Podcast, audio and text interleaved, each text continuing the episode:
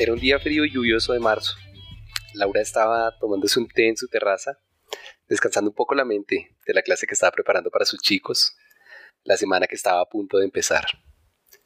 Recordó por un momento el amor que sentía por ellos y el escaso tiempo que le restaba en Colombia, las fiestas que aún quedaba por disfrutar y los viajes que tenía planeado hacer con sus amigos. Sonrió y se dirigió al estudio, sin saber que físicamente no volvería a verlos jamás. No muy lejos estaba Miguel, hablando con Carlos, su ex compañero del colegio, con el que no hablaba hace ocho años.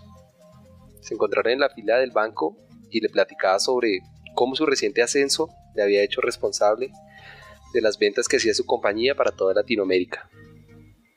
Carlos lo escuchaba atentamente pensando, ya pronto tendré mi momento.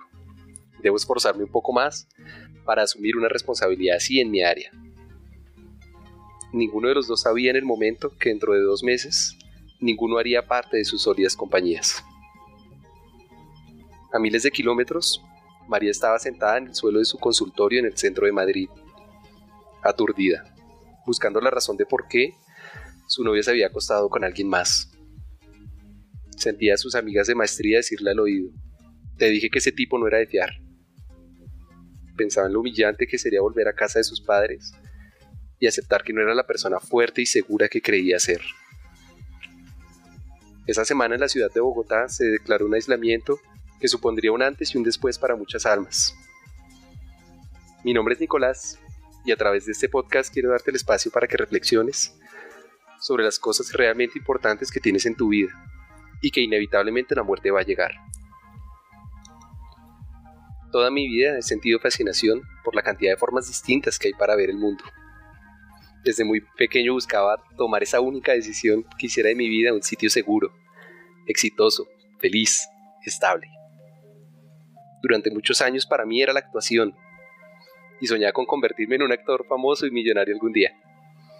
Con el pasar del tiempo, parecía que la vida me indicaba la inestabilidad que supondría esto para mí y mi familia. Era demasiado arriesgado e infantil pensar que por recibir algún reconocimiento y contrato en el pasado tendría todo lo necesario. Lo abandoné porque pensé que era más sabio dejarme guiar por alguien que sabía más de la vida según yo. Recibí una beca para estudiar Administración de Empresas en la Universidad de La Sabana y a través de los años tuve el honor de asesorar a más de 50 proyectos de emprendimiento en comunidades de escasos recursos, ser voluntario durante mis vacaciones y finalmente recibir una oferta de trabajo en una multinacional en el área comercial. Vivía lejos de la ciudad y tuve muchas horas en el transporte público para pensar si esta era la felicidad que me habían prometido si me esforzaba mucho. Algo no se sentía bien. Mis conversaciones con mis antiguas amistades parecían tornarse cada vez más superficiales. Me comparaba con las personas que conocía e intentaba mostrarme fuerte, imperturbable, focalizado. Mis decisiones diarias construyeron una vida que no podía soportar. Sentía que me estaba fallando a mí y la forma en que mi cuerpo me lo dijo fue a través de un ataque de ansiedad. Un día mi jefe me dijo, es normal. Todos sentimos ansiedad. Habla con un psicólogo. Y yo como, hey, ¿no soy el único? ¿Esa es la vida que nos espera a todos? Desilusionado, decidí dar un paso hacia atrás y juzgué todo nuevamente. Vi que definí mi vida como una lista de objetivos, y cuando los conseguía la felicidad que sentía se desvanecía rápidamente, enfocándome nuevamente en el siguiente reto. ¿Cuál era mi objetivo en la vida realmente? Ser feliz fue lo primero que llegó a mi cabeza, pero muchos de los esfuerzos que hacía no me estaban conduciendo a eso. Pensé en los momentos en que fui feliz como voluntario, como profesor, como tutor, como actor y llegué a la conclusión de que todas esas facetas de mi vida tenían algo en común. No estaba pensando en ser mejor que los demás. Estaba pensando en dar lo mejor de mí a los demás. Invertí miles de euros en mi educación nuevamente, pero esta vez invertí en desarrollo personal con los mejores. No pensé en recibir un título para tener un mejor trabajo o para poner en mi pared. Tenía la única intención de descubrirme nuevamente, entender mi poder, y hacer lo que la vida, universo o como tú le quieres decir, quería que yo hiciera por el mundo. Encontré una persona maravillosa en el espejo, aunque muy lastimada. Y cuando acepté todos esos defectos, empecé a cambiar la vida de las personas a mi alrededor.